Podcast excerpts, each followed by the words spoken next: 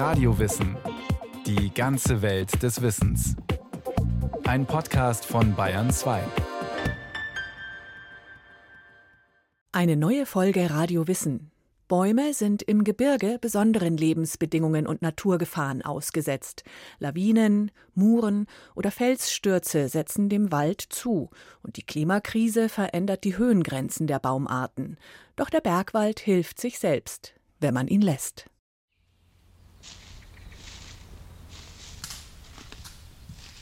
Mit dem Revierleiter Hans Neubauer in einem Wald im Bereich des Watzmann. Zwischen großen Stämmen wächst dichtes Unterholz. Auch der Laie erkennt die unterschiedlichen Laub- und Rindenarten. Buchen, Vogelbeerbäume und Ahorn wachsen unter hohen Fichten. Wie gesagt, wenn wir uns jetzt ein bisschen umschauen, hat da mit Sicherheit fünf, sechs verschiedene Baumarten, die jetzt nach der Fichte nachwachsen. Und genau das ist das Ziel, dass wir wegkommen eben von Monokulturen hin zu einem gemischten Wald, wie er früher natürlich war. Wie fast überall in den bayerischen Alpen wurde der Wald früher auch hier im heutigen Nationalpark Berchtesgaden bis hoch hinauf auf die Berge genutzt. Zum Brotbaum der Holzwirtschaft wurde die Fichte. In seinem Revier im Außenbereich des Nationalparks, der sogenannten Pflegezone, arbeitet der Förster seit Jahrzehnten an der Rückkehr zum natürlichen Wald. In der Kernzone des Nationalparks sollen es die Natur und die Naturgewalten selbst bewerkstelligen. Der Bergwald ist ein komplexes Gebilde. Wir haben eine wesentlich kürzere Vegetationszeit. Bei uns, wir haben nach wie vor zwei Meter Schnee, wenn es ist, oder noch mehr. Da werden die Häuser abgeschaufelt, weil so ein riesiger Schneelast da ist. Es geht langsam, aber man muss sagen, durch die Klimaerwärmung, das trifft uns natürlich. Eine längere Vegetationszeit, die Böden entwickeln sich anders. Im Hochgebirge haben wir halt nochmal ganz andere Gefahren an Erosion, an Lawinen. Da wird sauberes Wasser produziert durch einen sauberen äh, Wald. Also da ist sagen wir, die Brisanz vielleicht nochmal wesentlich höher, ganz einfach. Am Alpenrand liegen die mit über 2000 mm Niederschlag pro Quadratzentimeter regenreichsten Gebiete Deutschlands. Diese Wassermengen soll der Wald wie ein Schwamm aufsaugen. Hier beginnt der Schutz vor Hochwasser vom Alpenvorland bis ins Flachland. Lawinen sollen im Bergwald stecken bleiben und die weit verzweigten Wurzeln halten die Vegetationsdecke im steilen Gelände fest. Erst seit ein paar Jahren zeigen Forschungen im Nationalpark das biologische Potenzial, das in der Vielfalt eines natürlichen Bergwalds steckt. Durch diese Vielfalt im Wald muss man eins klar sein. Wird, wenn einer oder zwei dieser Mitglieder von dieser Lebensgemeinschaft ausfällt, übernehmen andere praktisch deren Funktion. Das ist ja das Tolle an der Sache. Und je breiter gestreut die Gefahren sind, umso stabiler ist ein System, weil immer irgendwas da ist, was einspringen tut. Und das ist natürlich das Fantastische im Wald draußen. Gell? Und nicht zuletzt ist so ein Naturwald ein besonderes Erlebnis für uns Menschen. Denn nahezu jeder Baum hat durch seinen Standort, die Felsen, die Steilheit, die Witterung eine eigene Wuchsform super schöne Grashänge, teilweise noch mit Tautropfen drin, die Bäume mit Moos bewachsen, Fahne. Da hat irgendwie alles so Zeit gehabt zu entstehen und so eine eigene kleine Welt zu schaffen. Ein bisschen mystisch macht es auf mich einen Eindruck und wie so ein kleiner, nicht kleiner, großer Märchenwald und die Bäume einfach wahnsinnig hoch, so wie man sie überhaupt nicht kennt von unserer Region. So erleben Wanderer die durch die harten Umweltbedingungen geformten Bäume, die in der im Vergleich zum Flachland kürzeren Vegetationsphase langsamer wachsen und dabei den extremen Naturgefahren ausgesetzt sind. Am Bergmassiv des Hochkalter hat eine gewaltige Lawine eine breite Schneise in den Bergwald gerissen. Im Verhau der umgestürzten Bäume breitete sich der Borkenkäfer aus. Im Nationalpark Berchtesgaden können solche Flächen als Reallabor dienen, um die Selbstheilungskräfte der Natur zu beobachten. Förster Hans Neubauer sieht an dieser Stelle wie aus Zerstörung neues Leben entsteht. Da ist zum Beispiel jetzt der Backenkäfer oder der Windwurf ein fantastischer Motor praktisch zur Beschleunigung dieses Waldumbaus, weil natürlich auf diesen Kahlflächen natürlich auch Bäume wachsen. Es sind halt dann Pioniere wie der Ahorn, die Vogelbeer, die Weide und und und. Ist ja auch sehr spannend, was sich dann da tut und was sich da drin entwickeln wird. Wälder, die so exponiert wachsen, sind Naturereignissen besonders stark ausgesetzt. Im November 2019 fegt ein Föhnsturm durchs Karwendel und wirft auf seiner Bahn mehr als 10.000 Fichten um.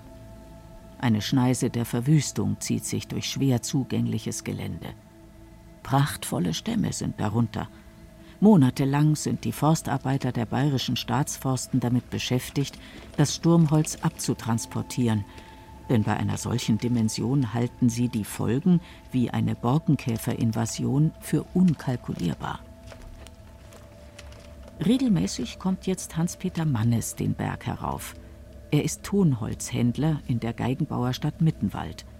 Der Sturmschaden ist für ihn wie ein Sechser im Lotto, denn hier auf 1400 Meter Höhe sind ein bis 200-jährige Fichten gewachsen. Langsam, mit engen Jahresringen, kerzengerade und mit wenig Ästen. Das ist der optimale Wald. Wir haben gewusst, da drinnen sind die Schätze für uns mehr wert wie Gold. Das Ereignis zeigt, wie einzigartig die Bäume sind, die im Bergwald wachsen. Wegen dieser besonderen Ressource haben sich seit Jahrhunderten Geigenbauer in Mittenwald niedergelassen, wie heute Rainer Leonhardt. Also das Besondere an den Bäumen ist natürlich das Alter von 150 Jahren und dann ist es relativ hoch oben gewachsen. Das heißt, es hat halt auch sehr schöne, gleichmäßige, enge Jahresringe. Da in der Gegend natürlich die Winter ziemlich hart sind und die Sommer auch karg. Also es wächst relativ langsam das Holz. Durch das, dass es sehr langsam gewachsen ist und die Jahresringe sehr eng, wird das Holz relativ steif. Das heißt, man kann es auch relativ dünn ausarbeiten und dadurch schwingt es besser und dadurch klingt die Geige einfach auch freier und schöner.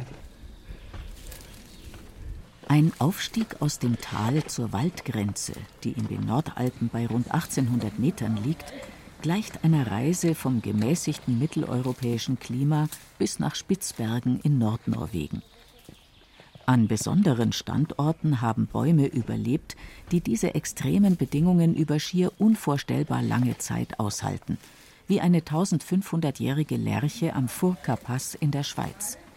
Einheimische wie der Bergbauer Philipp im Winkelried kennen und lieben diesen Baum. Schon als kleiner Junge waren wir dort, weil er ist innen hohl das war immer ein, ein Spielplatz auch für uns während dem Kühehüten. Eigentlich in einem Lawinenhang. Es ist eigentlich ein, ein Wunder, dass der die vielen Jahre überstanden hat. Sieben Meter Durchmesser hat die klaffende, wild verdrehte Lerche, die dennoch jedes Jahr neue Triebe mit frischen Nadeln austreibt. Sie hat eine wärmere Klimaperiode im Mittelalter genauso überdauert wie die sogenannte kleine Eiszeit zwischen 1600 und 1850. Gerade im Bergwald sind solche Methusalem-Bäume häufig anzutreffen, denn sie sind oft durch eine unzugängliche Lage geschützt, sagt Jörg Ewald, Professor für Gebirgsökosysteme an der Universität Weinstefan Triesdorf. Ein Baum, der sehr langsam wächst, hat oft auch ein besonders langes Leben. Also es gibt keine Korrelation zwischen Lebensalter und Üppigkeit des Wachstums. Ja? Insofern ist das sicher auch ein Grund, warum wir in den Bergen so viele alte Bäume haben, aber tatsächlich ist die geringe Nutzung, die Abgelegenheit von Waldbeständen, das ist der Hauptgrund, warum wir hier mehr alte Bestände haben. Das ist tatsächlich die einzige Landschaft in Bayern, wo wir wirklich noch auf erheblichen Flächen alte Wälder haben mit Bäumen, die über 200 Jahre alt sind. Dass Bäume die Fähigkeit haben, nicht nur extreme Klimabedingungen auszuhalten, sondern auch sich an veränderte Bedingungen anzupassen, interessiert Forstwissenschaftler heute besonders. Im Zentrum Waldholzforst auf dem Universitätscampus Freising-Weinstefan läuft ein Versuch mit dem Bergahorn, um herauszufinden, wie die Pflanze auf unterschiedliche Bedingungen reagiert. Zwischen den Universitätsgebäuden steht ein käfigartiger Pavillon, in dem Töpfe mit rund einen Meter großen Ahornbäumen aufgereiht sind. Das ist ein Versuch, der Bergahorne aus ganz Bayern umfasst, die aus unterschiedlich warmen Regionen stammen. Also man spricht von Herkünften und wir testen hier, ob diese unterschiedlichen geografischen Herkünfte des Bergahorns anders an Trockenstress angepasst sind. Wir haben ja also unterschiedliche Tische und die werden unterschiedlich gut gegossen. Da ist eine Trockenvariante dabei und eine gut versorgte. Und da wird meine Doktorandin eben messen, wie die Blätter des Bergahorns darauf reagieren und wie plastisch der ist, wie gut der sich eigentlich an eine Trockenheit, die man ihm aufzwingt, anpassen kann. Der Bergwald- und Botanikprofessor Jörg Ewald ist dieser Frage auch schon in der Natur nachgegangen. Aber im Gelände sind die Versuchsbedingungen nicht kontrollierbar. Durch die Klimakrise konzentriert sich die Forschung derzeit darauf, wie anpassungsfähig Pflanzen und speziell Bäume sind und welche genetischen Anlagen dafür möglicherweise vorhanden sind. Das ist ein großes Thema, allerdings auch noch viel Unbekanntes, die sogenannte Epigenetik. Das heißt die Frage, welche Gene schaltet ein Baum im Lauf seines Lebens an und ab? Und da ist es logisch, dass so ein Baum über 10, 20, 30, 100, 200 Jahre hinweg durchaus andere Gene ein- und ausschalten kann. Das ist logisch. Und man weiß auch, wie das molekular funktioniert. Die große Diskussion ist jetzt, ob die alten Bäume, die dann wieder Früchte bilden, ob die das an ihre Nachkommen auch vererben können. Also ob jetzt ein Bergahorn, der die neue Erfahrung gemacht hat, hoppla, es kann hier ganz schön heiß werden, Anpassungen an seine Nachkommen weitergeben kann. Wie sich der Klimawandel konkret auf den Bergwald auswirkt, zeigt Jörg Ewald auf einer Exkursion den Studentinnen und Studenten im Wettersteingebirge bei Garmisch-Partenkirchen. Im Wald unter Alpspitze und Schachen ist zunächst die gewohnte Struktur gut erkennbar. Der buschige und durch verschiedene Grüntöne und Baumformen gekennzeichnete Bergmischwald wächst bis auf ungefähr 1400 Meter. Weiter oben folgt der alpine Fichtenwald. Mit Höhenmesser und GPS-Sender suchen die Studentinnen Elena und Franziska nach bestimmten Baumarten. 47 Grad, 26 Minuten, 4 Sekunden Nord. Die Buche ist eigentlich eine Art vom Bergmischwald, der normalerweise in tieferen Höhenstufen ist. Und jetzt sind wir auf über 1600, also ist das jetzt schon was Besonderes. Die Suche im Gelände zeigt, dass verschiedene Baumarten höher klettern, als es in den Lehrbüchern steht.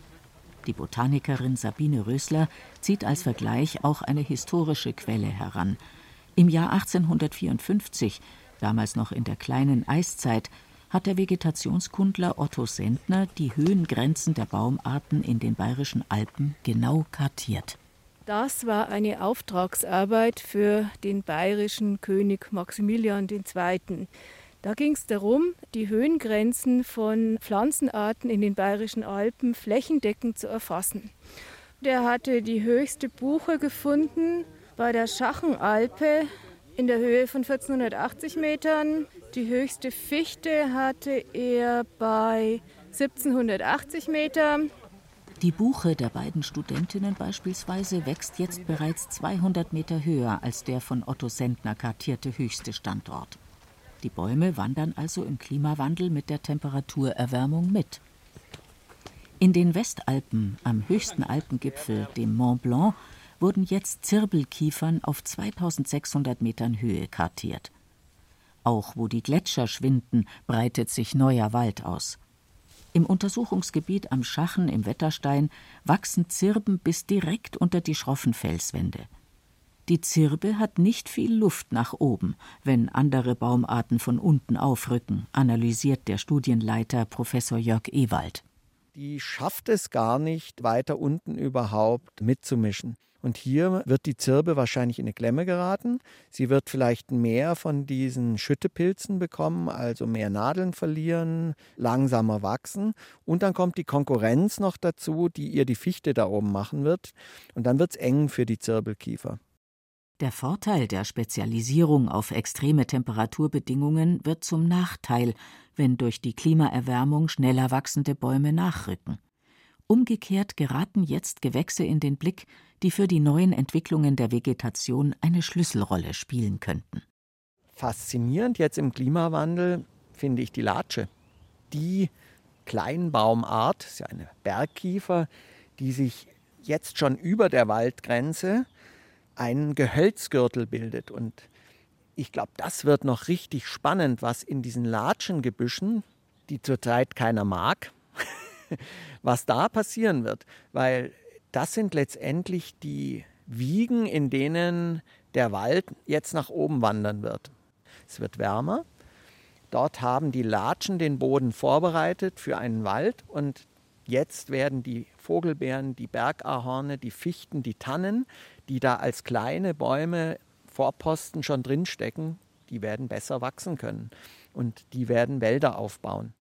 Und da Bäume überhaupt nur langsam wachsen, stellt sich für den Spezialisten für Gebirgsökosysteme an der Universität Weinstefan Triesdorf die Frage, ob der Wald in den Bergen überhaupt mit dem derzeitigen Tempo der Klimaerwärmung mithalten kann. Es wird wahrscheinlich nicht in der Geschwindigkeit gehen, wie das Klima es vorgibt. Es wird sehr stark von der Verbissbelastung abhängen, ob die Pflanzen sich überhaupt entwickeln können, ob sich überhaupt der Mischwald entwickelt. Dann droht halt auch die Erosion und das Abschmelzen vom Humus. Und wenn der Humus dann mal weg ist, dann wird es ganz dürftig. Forscher wie Jörg Ewald beobachten die natürlichen Vorgänge so aufmerksam, weil der Bergwald besondere Funktionen erfüllt. Wo er als Schutzwald ausfällt, muss der Mensch mit hohem Aufwand einspringen. Ein Beispiel ist der Fahrenberg, ein Vorgipfel am bekannten Herzogstand über dem Walchensee. An diesem Tag ist ein Hubschrauber im Einsatz, der im dauernden Pendelflug dreieckige Holzgestelle aus dem Tal an den Berghang fliegt. Dr. Thomas Feistl, Leiter des Lawinenwarndienstes Bayern, beobachtet die Arbeiten an der Steilflanke. Nach einem Waldbrand im Jahr 1990 steht hier kaum ein Baum. Bei der Fahrt in der Seilbahn kann Thomas Feistl die Stelle heute noch genau ausmachen. Da hat ein Jugendlicher aus der Bahn einen Feuerwerkskörper am 1. Januar in den Wald geschossen und dann hat es einen Waldbrand gegeben. Und da sind große Flächen des Schutzwaldes abgebrannt. Wo der Bergwald als natürlicher Schutz ausfällt, sind wie in diesem Fall Straßen oder Bahntrassen, aber auch ganze Siedlungen bedroht. Weil durch Schnee und Lawinen im Steilgelände aber von selbst kein junger Wald entstehen könnte, werden jetzt die Holzgestelle eingebaut, unter denen junge Bäumchen gepflanzt werden. Man unterstützt die kleinen Bäume, schützt die vor Gleitschnee und da soll dann wieder ein funktionsfähiger Schutzwald in den nächsten Jahren aufgebaut werden. Ist ja ziemlich steil hier. Ja, der ganze Hang hat über 30 Grad, also ist alles potenzielles Lawinengebiet. Man sieht hier auch diese grasigen Flächen, gerade dort ähm, entstehen oft Gleitschneelawinen, Nassschneelawinen. Und es ist auch sehr schwer, hier einen Wald hochzubringen. Es ist sehr trocken, wir haben wenig tiefgründigen Boden. Wenn man genau reinschaut zwischen die Bäume, dann sieht man, das ist wirklich alles übersät von diesen Reitern. Ja, also man sieht ja auch innerhalb von diesen Altbeständen da kommen kaum junge Bäume hoch und sogar dort muss man im Wald die Jungbäume unterstützen mit Treibernböcken zum Beispiel. Als natürlicher Schutz vor Lawinen, Bergrutschen und Muren erfüllt der Bergwald eine Funktion, die sonst nur durch aufwendige Hangverbauungen erreicht werden könnte. Aber die Nutzung geht noch weiter. Am äußersten Ostrand der Alpen befindet sich am Fuß der letzten hohen Berge von Schneeberg und Rax die Quelle Kaiserbrunn. Ein prächtiges Portal aus der Kaiserzeit schmückt den Eingang. Dahinter verbirgt sich die Wasserfassung für die Versorgung der Millionenstadt Wien, erklärt der Förster Roland Wagner. Hier, wie gesagt, gibt es große Quellen. Ja, und unter Kaiserszeit ist es diese Bereiche enteignet worden und ist dann der Gemeinde Wien zugesichert worden, aus diesen Gebieten das Trinkwasser nach Wien zu liefern und somit diese Stadt damit zu versorgen. Am Ursprung des Wiener Quellwassers, zwischen schroffen Kalkfelsen in einer Schlucht, strecken sich Bäume mit verdrehten und krummen Stämmen ins Licht und bilden ein Blätterdach. Sie wachsen alle Richtung Sonne und dadurch kommt halt dann diese krummen Schäfte zusammen. Die Hauptfunktion des Waldes bei uns ist, dieses Gutwasser für die Millionenstadt Wien dauerhaft und langfristig zu erhalten. Ja, und dies geschieht am besten, indem naturnahe Waldwirtschaft betrieben wird. Das heißt Dauerwald. Ja, keine Kahlschläge, Mischwälder statt Monokulturen dass man schaut, dass man einen Boden hat, der was viel Humus hat, hohe Bodenprofile und dass man natürlich dann in der Bewirtschaftungsart versucht, sehr bodenschonend und bestandesschonend zu arbeiten. Das hochwertige Quellwasser aus dem Wasserhahn in der Großstadt verdankt sich dem intakten Wald in den Bergen. Das Blätterdach fängt den Regen auf, die Wurzeln der Bäume halten den Humus, er wirkt wie ein Schwamm. Der Boden, das ist für uns das Wichtigste, das ist der Waldboden. Der Waldboden ist für uns der Schwamm, das ist der Speicher und was auch die Filterfunktion hat. Ja, also heißt, er speichert das Wasser und bei dieser Speicherung reinigt er es auch gleichzeitig, damit es zu Trinkwasser wird. Seit 150 Jahren funktioniert dieser lebenswichtige natürliche Versorgungskreislauf dank einer nachhaltigen und vorausschauenden Waldbewirtschaftung. Im Nationalpark Berchtesgaden vertraut der Förster Hans Neubauer auf die Eigendynamik der Natur. Auf Kahlflächen, die durch Lawinen oder Stürme entstanden sind, entwickelt sich neuer Wald. Die ehemaligen Fichtenmonokulturen hat der Förster durch gezielte Eingriffe in neuen Bergmischwald verwandelt. Also ich bin sehr überrascht, wie schnell es letztendlich geht. Wir nach wie vor, wenn der Mensch die Möglichkeit gibt, sich das wieder zurückentwickelt in einen natürlicheren Zustand. Da herin haben wir nachhelfen müssen. Ich war da habe einzelne Fichten eingeschlagen, habe die mit dem Ross, mit dem Pferd rausgerückt und habe in diese Flächen Tanne und Buche reingepflanzt. Alles andere, was wir da sehen, diese Vogelbeeren, Ahorn, Ulmen, Weiden und und und, das sind dann insgesamt auf so eine Flächen zehn verschiedene Baumarten. Ein Bergwald aus verschiedenen Baumarten, in dem alte, mittelalte und junge Bäume ein mehrstufiges Ganzes bilden, soll den klimatischen Herausforderungen widerstehen. Hans Neubauer, der Förster im Nationalpark Berchtesgaden, schaut zufrieden auf drei Jahrzehnte seiner Arbeit. Er vertraut darauf, dass der Bergmischwald auf die Herausforderungen gut vorbereitet ist. Und die Natur wird dann schon ausselektieren, was nicht passt, wird wieder verlieren und wird sterben. Aber wir werden in der nächsten Generation und hoffentlich in den übernächsten Generationen einen wesentlich gesünderen Wald überlassen, unseren Kindern und Enkeln, als wir jetzt vorgefunden haben.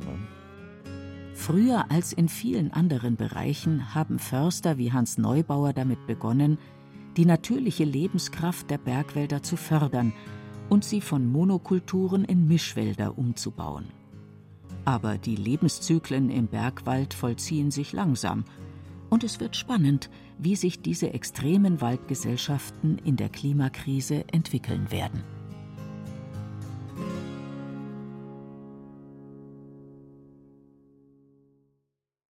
Das war Radio Wissen, ein Podcast von Bayern 2. Autor dieser Folge Georg Bayerle. Regie führte Eva Demmelhuber. Es sprach Beate Himmelstoß. Technik Christiane Gerhäuser-Kamp, Redaktion Matthias Eggert. Wenn Sie keine Folge mehr verpassen wollen, abonnieren Sie Radio Wissen unter bayern2.de slash podcast und überall, wo es Podcasts gibt.